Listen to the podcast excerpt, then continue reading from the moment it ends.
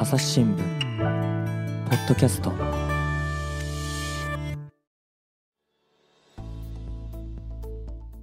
河原隆のおやもやというわけでね始まりました。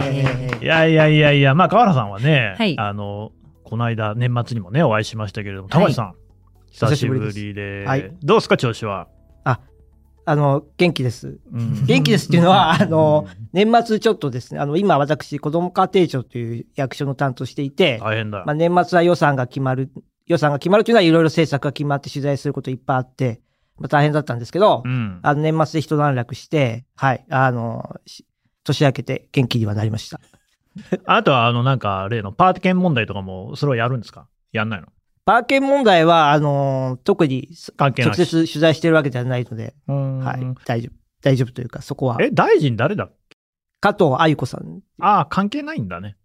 一応、あの、関係ないとされたグループの人です。なるほどなはい。うんこの私ね、その子供の政策で言うと、ちょっとマジびっくりした記事っていうのが朝日新聞のスクープがあって、12月7日なんですけどね、えー多子世帯、大学無償化へってやつ。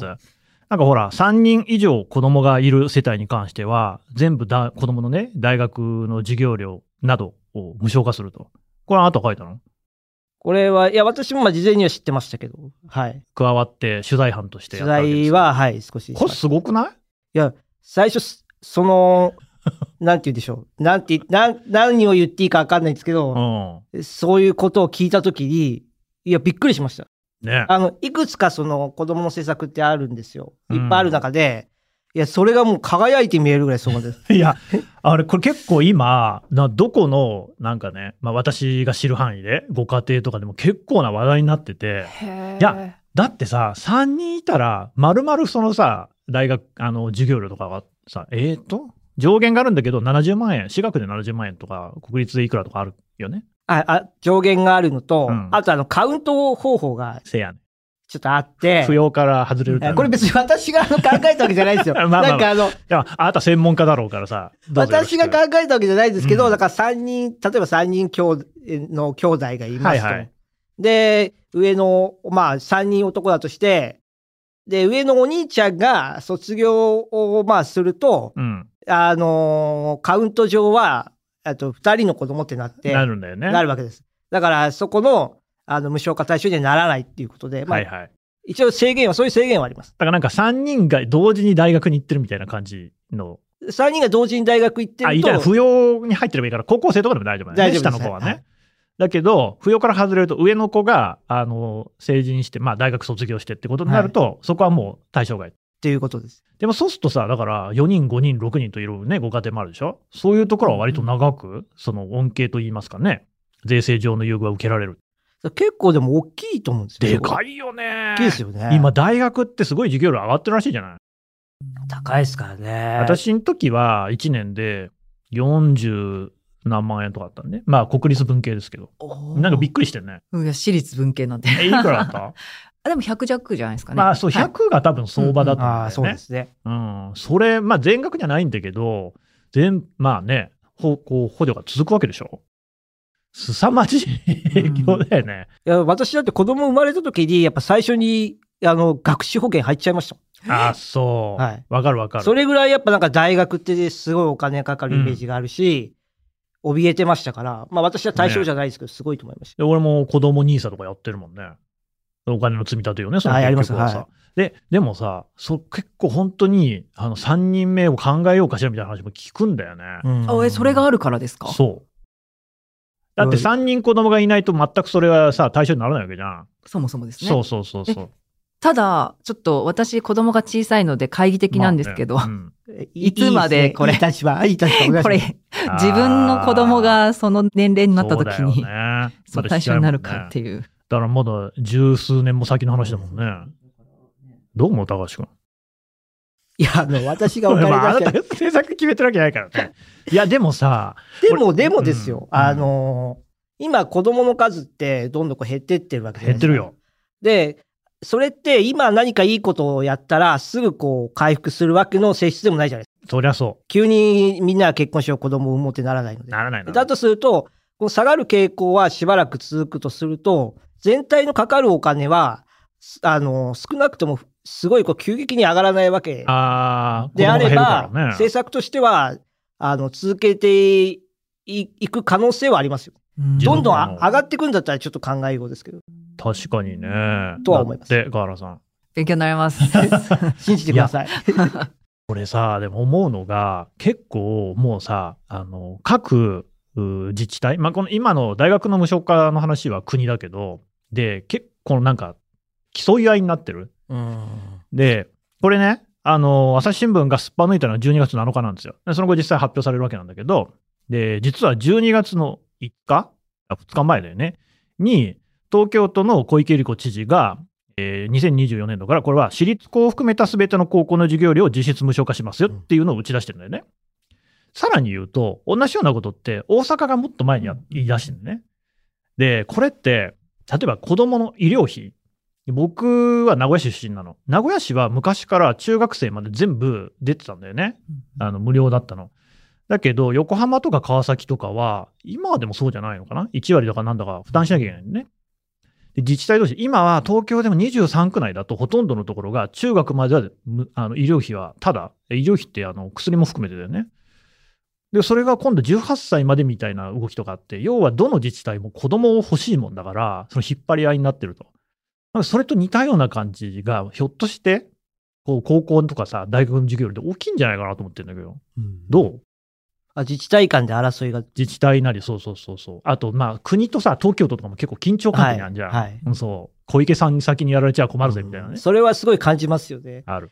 で感じるし、まあ今後もその自治体が、いや、うちはもっといろいろありますよとか、それこそ中学、私立中学いいですよとか、いうところもあるでしょうし、まあ競争はしていくんだろうなと思うんですけど、でも、あの、それで人口が増えればいいんですけど、でただそれってでも考えようで、最近よく言われてるのが、A っていうところ、都市がいい政策打ち出すと A に集まると。うん。でもそれって周りの BCDE から来てるだけであって、全体の数は変わってない、単なる一人勝ちのこう状態になっているとすると、だからその国全体としてはいい方向なのかっていう疑問は確かにうん。ありますよね。うんうんだから、だからその、自治体間の競い合いはもちろんいいんだけれども、じゃあそれがなんか局所的な一人勝ちの財政力の強い自治体だけの、そうだよね。あの、ものになると課題かなと。うん今日ちょっとなんか政策っぽい話 なんかいつもと違いますいやね。、本来さ、高橋君読んだらその話すべき。でもこれもそうだよね。だからその国の大学無償化の話も財源大丈夫なのかっていうのはね、ついに付きまとう議論だもんね。まあ、だからそそこは、あの言ってもやっぱり第三子っていうことの、まあ、うん人口のボリュームがまだまだ少ない少ないのと、まあ、さっきお話ししたその全体としては子どもの数っていうのはまだまだ減ってるトレンドにあってそれはすぐにこう V 字回復する性質のものではないとすれば、まあ、ある程度は見込めるんだろうっていう判断だと思います。うんなるほどね。なんかいろいろ気になりますよね。その多子世帯と大学進学率とかさ。大学の進学率今どれぐらいなんだろうね。5、6割とかか。大学50を超えて、あとどこまで入れるかですよね。ああ、その何？えー、専門学校みたいなとこはい、はい。大学等で50だったかな。すいません、ちょっと私うんいやいや、全然、今突然振ったからはねい。官僚じゃあるまいし、いきなり答えられないと思うけど。ってことを考えたときに、どれぐらいの人が恩恵に預かれるかっていうのなんか、まあ、だからざっくり半分みたいなうん話にはなってくるよね。大学の進学率は上がるのかななんか、いろいろこう気になるよね。うんでもやっぱあのこの政策を取材したときに、なんかやっぱあの変な大学の、なんて変な大学の大学変じゃなくて、うん政策として変な延命策にならないんじゃないかみ、なるんじゃないかみたいなことは心配してました。変な。要は大学の質みたいなものを各大学がいろいろこう頑張って上げていくっていうのは大事なことなんだけれど、政策としてなんかこう妙に誘導されちゃって、あの、大学頑張らなくても、こう、いろんな大学が、なんていう、競わなくなっちゃう。つまりうん、競争力がなくなっちゃうみたいな方向は良くないんじゃないか。ってことは言ってました、なんかあれだよね、早稲田かなんかでも聞いたけど、全体にその大学の入試がその一般入試でなくって、推薦入試であったりとか、あと内部進学みたいなものの割合を増やす傾向にあるっていう話も聞くのよね。そうすると大学の位置づけとかも多分変わってくるのかなっていうね。いや、なかなか興味はつきませんよね。今日はどうしたんですか？あのさ、いや、でもこれ大きな違いだなと思って、僕はね、昭和50年の生まれですよ。やっぱり目玉施策っていうとさ、どこそこに新幹線ができますみたいな、そういうのハードウェアとか箱物とか、うんあとはだからオリンピックみたいなのとかさ、万博みたいな。子供のさ、大学の授業料の話がでもやっぱ今年は予算の中で一番、うんあの注目されたと思うんだよね。時代が変わったなと思って。でも、まあ、そうですね。うんそうですね。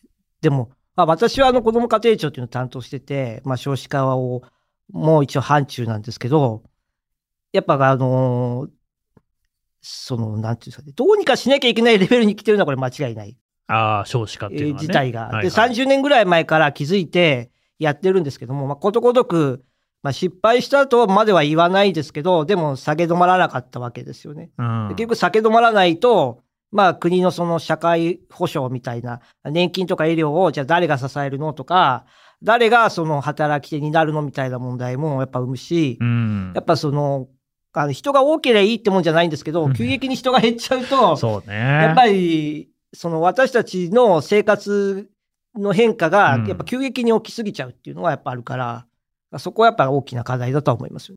しかしさ、これでまたさ、なんか、こう、ぶしつけにさ、え、なんか子供3人作ったらいいんじゃないの？とかって言ってくる人とかいそうだよ。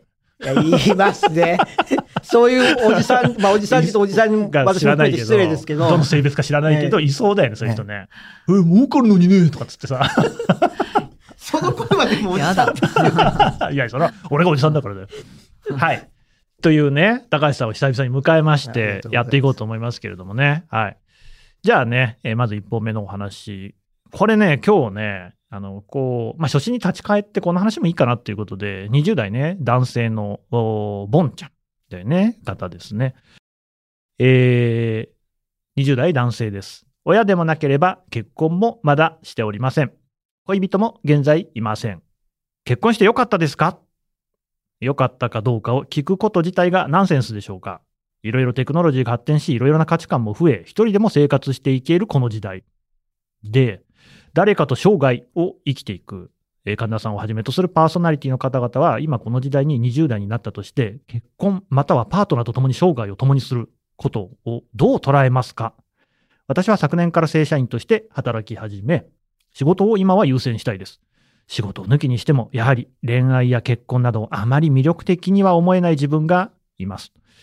少子化は経済の不安から来る若者世代の消極性だったり、多様なメディアからのいろんな価値観から来る変化だったりと、すごく深いテーマだとは思うのですが、どうか20代に対して、結婚または子供を持つ良さについて、明るいメッセージをいただけると嬉しいですということなんですが、まずはね、結婚してよかったですか、川原さん。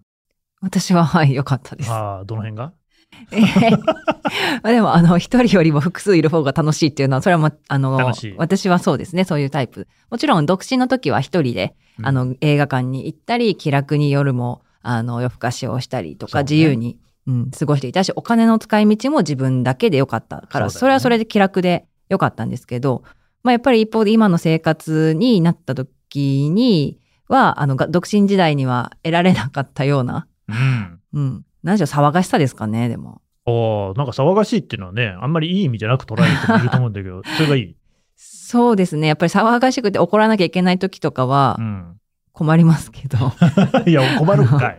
あの、はい。あ、で、反省しまうす。あの、怒鳴ったりとかですね。その怒鳴ることが良くないのは重々です。もありでもその意味で言うと、多分自分の人、あの、人間性っていうか、大きく、あの、話してしまうと、うん、あの、まあ、器量、あの、器が大きくなっているのかもしれないとか。ああ、その要するに、その反省するっていうことは、あこれ良くなかったなと。そうです、そうです。あと、やっぱり自分が小さい時の、こう、親子関係とか、まあ、家族関係とかうんを、あの、もう一回こう、振り返ってみたりとか。そういうことで、あの、理解しようかなと思えるような、ああ、そうね。やっぱり親の立場になると、そうです自分の親のやってた、言ってたようなことも意味が分かってくると。そうです、そうです。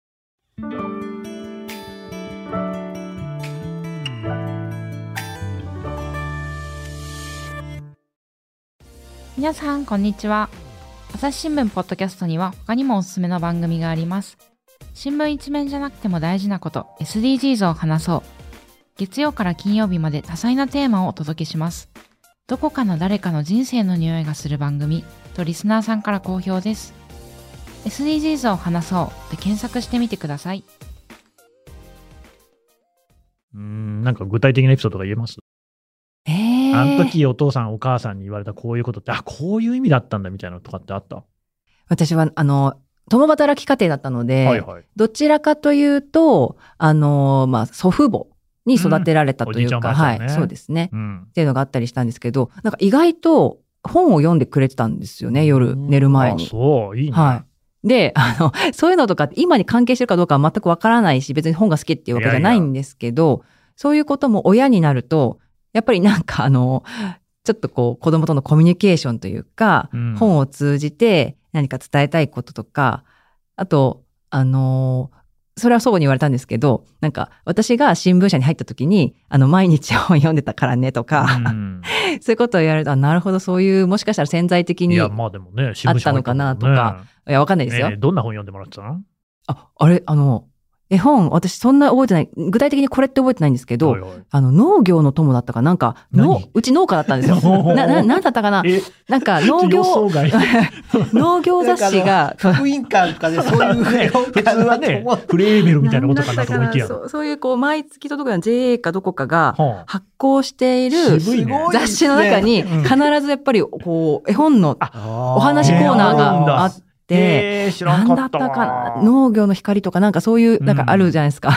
はい。なんだろうね それもあって、そうですね。あの、それは何？いわゆるその昔話みたいなこと書いてあるの？子供あいやが好きそうな話？いやいやあの多分創作だと思うんですよ。あまあ、でも子供が好きそうな話で、あの、野菜が出てきたりとか、なるほど、多分そういう話だったと思います。うん。まあ、なんといってもそういうね、家族、家庭みたいなものもね、結婚というのが始まりになるっていうことが多いですからね。もちろんそればっかりじゃないとは思うけれども、とはいえね、やっぱりベーシックなところではあるかなと。よかったと。はい。じゃあ、高橋さん、ちょっとい、や、でもね、大体、川原さんおっしゃられたことなんですよ、ニヤついてますけど、いやい何ですか？や、あの、あんま言うことなくなっちゃったなと思って。あるよ。メモ大体楽しいとか、価値観とか、なんかあの、川原さんが今お 楽しいとかさ、そ うなんか、小学生みたいなこと言わないのよ。もうちょっと具体的にお願いしますよ。どう楽しい？ですか？って聞かれて、よかったですか？って聞かれたら、よかったです。あ、そうなぜですか？って聞かれたら、楽しいです。うん。っていうとこに尽きるんですけどなん、か何がだよ。でも、私も、私は結構その、独身時代は、まあ仕事が好き、一人楽しかったんです。わかるわかる。俺もそう。仕事はまあ好きでしたし、まあうんハードだったけど好きだったし、うん時間も自由に使えるし、そうよね。まあお金もそれなりに自由に使えるし、そうそう。えー何のふ、あのなんていうか、あ文句もなく、うん。毎日ハッピーだなと思って生きよかってたじゃないの。だからそれはそれで素晴らしかったんですけど、まあご縁で結婚することになって、うんで今楽しいかって言われるとやっぱ楽しい。まあそれはやっぱり、あの、人間関係でしか得られないこう満足感みたいなものもあるんだなって自分でも思うようになったし、えーあとはさっき河原さんおっしゃってたこととつながるんですけど、結婚して子供が今一人いるんですけど、結局、日々なんか自分のこう価値観の揺さぶられるというか、あるね。生き直してる感がすごいあるんですよ、あるね。いや、それこそいつも言ってるこのなんか、洗濯物の干し方じゃないですけど、洗濯物の干し方、タオルの使い方とか、話だったと思うな。コップの使い方とか、そういうこう、さまつな日常のこともそうだし、うんえー例えばなんだ風邪ひいた時薬をすぐ飲むか飲まないかとか、やっぱ自分のこうバックグラウンドみたいなものと、相手のバックグラウンドは違うし、でそれを家族っていうところでどうしていこうかっていう作業を毎日するから、だから自分自身をこう毎日問われてる気がして、うんうんまあそれはやっぱり一確人で生きていたらない作業だし、うんうん。えーもしかしたらいくらか、なんていうか謙虚な人間になったのかもしれないなって思うことはあります。いやー、そうそう。それはあれだよね。配偶者との間でもあるし、子供との間でもあるよね。俺、そうです今朝さ、あの、今、うちの子供はね、えー次男が小5なんですよ。うんでな、社会科の勉強でさ、ほら、あの、歴史の年号とかあるんじゃない？ああいうのとかもさ、まあ、ベタなね、アドバイスとして、あ語呂合わせすると覚えやすいよみたいなこと言ったわけよね。泣くよ、ウグイスみたいなね。で、そしたらさ、あの、じゃあちょっと自分たちで作ってみようみたいな。お父さんも一緒にやってよって言われたからさ、あじゃあ考えてみようかって言って、最初に言われた年号がさ、1995年なんだよ。え？阪神・淡路大震災。でも考えても見てよ。今さ、11歳の子供にとってさ、まあ29年前の話なんだよね。それは歴史上の話なんだよね。で、俺が、あの、まあ、1975年生まれなわけ。で、俺は30年前ってことになるとさ、もう終戦になる。それは歴史上のことじゃん、やっぱり。ああ、そっか と思ってさ。で、3.11もうちの子は生まれてないからね、次男はね。えって思ったでしょ？いやいやいやいやいや。これでも単純に年取ったなじゃないのよ、やっぱりね。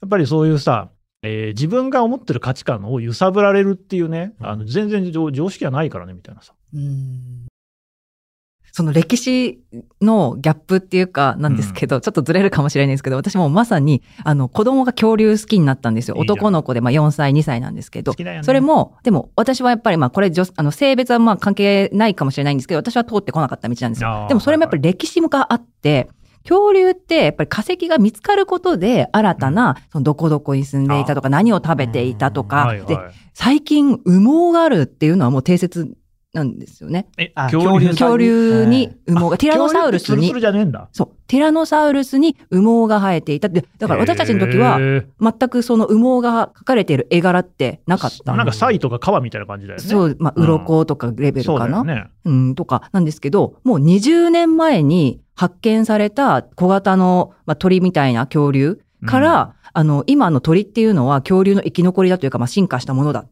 ていうふうになっていて、もうそれも20年前に分かっていたんだっていう、なんか私たちからすると、あ、なんか最近じゃんって思ったんですよ。2003年とかだから。うん、でも、子供に絵本を読んでて、そういう話が出てくるんですけど、うんうん、子供からしたら20年前なんて、全然昔だし、そもそも、ね、はい、まだわからない、うん。この20年って私はそれをこう、あの、見たときに字面を、なんか最近じゃんって思ってしまった自分がもう年取ったなと思って。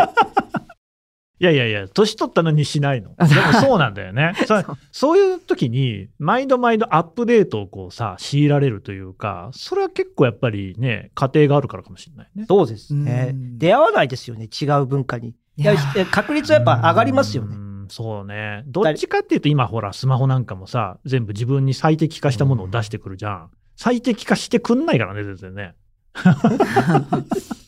おすすめ的なもん。おそうそうそうそう。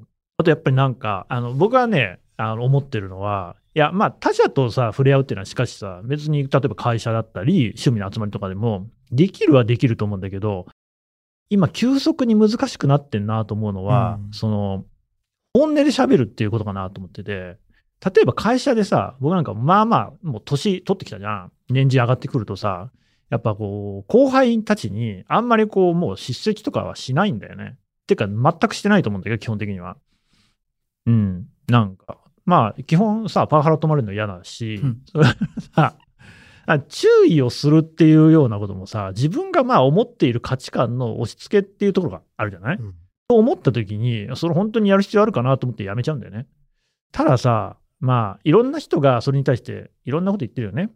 例えばスポーツ選手とかもさ、いや、僕はやっぱり厳しく指導されたから、これだけの大選手になりましたって言ったら、イチローさんが言ってみたりとか、いろんな考え方あるじゃん。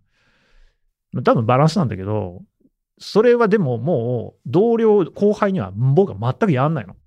やってって言われてもやんないんだよ、これから。だけど子供にはそこまでその気は使わない。暴言とか吐かないけど、うん、でもまあ本当にこうした方がいいんじゃないかって言える、まあ妻にも言うんだけど、妻も僕に言ってくるしね。唯一の対象ってもうなんか家族しかなくなっちゃってないかなって思ってるのね。確かに。うん。いや、私はもう家ではもうギャーギャー言ってますよ。ギャーギャー言わないね。もう寝るって言ったでしょって言って。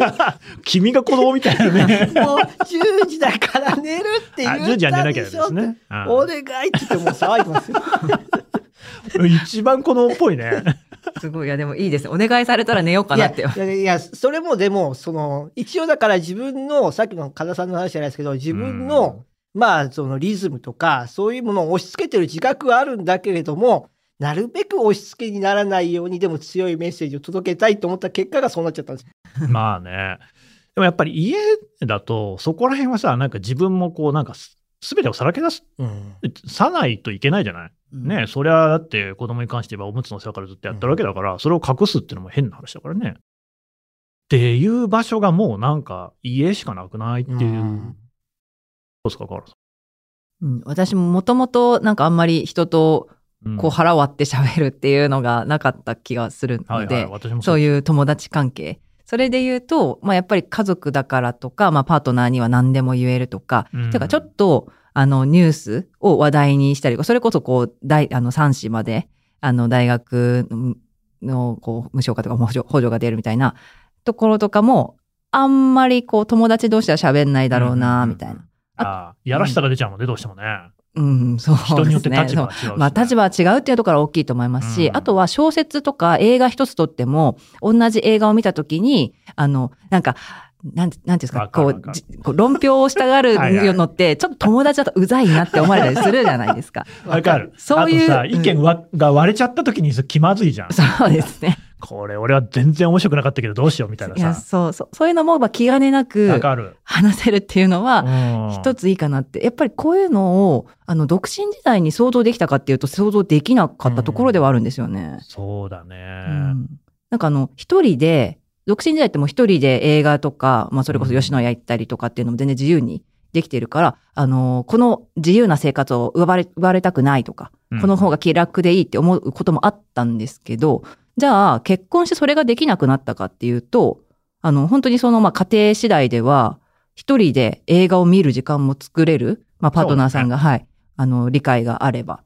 とか、あの、家事も自分だけに押し、あの、押しかかってくることでもないし、その辺はなんかマイナスなはいはい。ことは、あの、なかったかなと。うんこれそうだよね。ひ意外とさ、まあ一人になることもできるよね。うん。一人で飲み行ったりもします。ねえ、高橋君。そうっすね。あんまりなってない感じだけど。いや、あのーえ、前提として、なんとなくこう、うちは、あの、あれなんですよ。いや一人の時間はあります。あるんですけど、なんとなくあの、子供が、ファミリー大好きなんですよ。お、すごいいいじゃないあちょっとすごい余談なんですけど、まあ、子供に断ってないんですけど、はあの、学校の宿題とか、学校の授業で、なんか無人島に持っていきたいものああ、よをなんくあるよねか書くみたいなのがあって、それねこれいっぱい書いてるんですよ。ぬいぐるみとかぬ、いぐるみいらないだろ。なんかこう、歯ブラシとか、そうなんだね。なんかこごめんねここなんか、なんか友達とか、なんか、はいはいまあなんかいろいろいろいろいっぱい書いてあって、なるほど。ここに家族って書いてあった。いやー、泣いちゃう。すごい。いやーもう泣いちゃう。もうね、なんか涙出ちゃって、わかる。、いやその、すいません、その話は、あの、単純にあの、話したくなっちゃっただけなんですけど、いや、いやーだから、なんていうか、ファミリーが好きだから、うんなるべく、その、できる限り、うちは3人家族なので、うん3人の時間になるようにしてるから、まあ、あまり1人の時間はない、あの、ないですっていうだけで。いやー、わかる。突然のそのエモい瞬間ってあるよね。うん、俺も次男がさ、幼稚園の時に、あの、ほら、いやあんじゃない将来何になりたいですかみたいなさ、どういう人になりたいですかみたいな。お父さんみたいになりたいですかほら、もう泣いちゃう。でも、そういうこう背中を見せてきたわけいや、なんかさ、今までそんなこと言われたことないのよ。よ突然なんかさ、先生、子供たちのね、同僚、園児の前で、同僚とは言わねえか。まあ僕は実はそこにはいなくて、うん妻からね、聞いたんだけどさ、いや、びっくりだよね。涙出ちゃいますね。うんカールさんもあるんでしょ、そういうこともね。まあこれからあるんですか42歳だから、まあこれからだろうね。うん。でも高橋さんとしてはその一人の時間は作りたいというよりもやっぱり三人の時間を大切にしたいっていうのがあるからやっぱり三人で。いや、一人の時間好きですよ。オチみたいなもので言うと、だから、たまに一人の時間もらうんですけど、もうウキウキしちゃって、わかる。だからそう、例えば、あの、今日はこの日はいいよとか言われると、まあ、だから朝早起きして、うん。もうだから本、これはここまで読んで、で、なんかこう、スーパー銭湯行って、はいはいはいはい。もうスーパー銭湯も入って、サウナ行って、もう本読んで、なんか、なんか食べてみたいな、うん大忙しですよ。わかるだからわ好。きですよ、一人は。楽しいよね。そう、でもそういう時間も持てるって意味じゃ、わりかしいいとこ取りもできる。ううんん。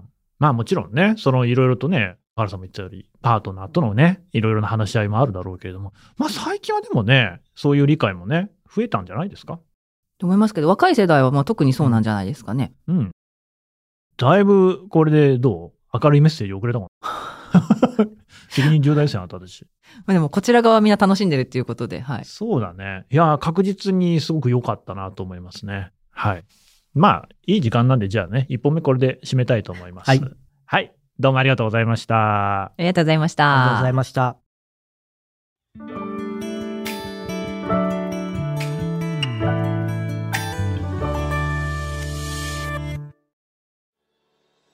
はい。というわけで、川原夏樹さん、そして高橋健次郎さんのね、お話を伺ってまいりました。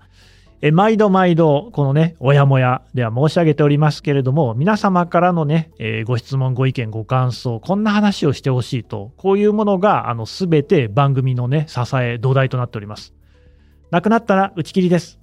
えーということでですね、ただね、あの、おかげさまで、このお番組、おやもやシリーズが一番ね、皆様からの投稿たくさんいただいてます。ありがとうございます。ありがとうございます。えーゆくゆくはですね、まあ、近い将来、何かね、3人で皆様の前に出る、えーそしてオンラインでも配信するようなイベントもやっていきたいなと思ってますので、えー投稿が減ったらやめますので、ぜひまたね、このポッドキャストの概要欄にありますリンクからですね、フォームの方に行っていただいて、えー何かしらお寄せをいただければと思います。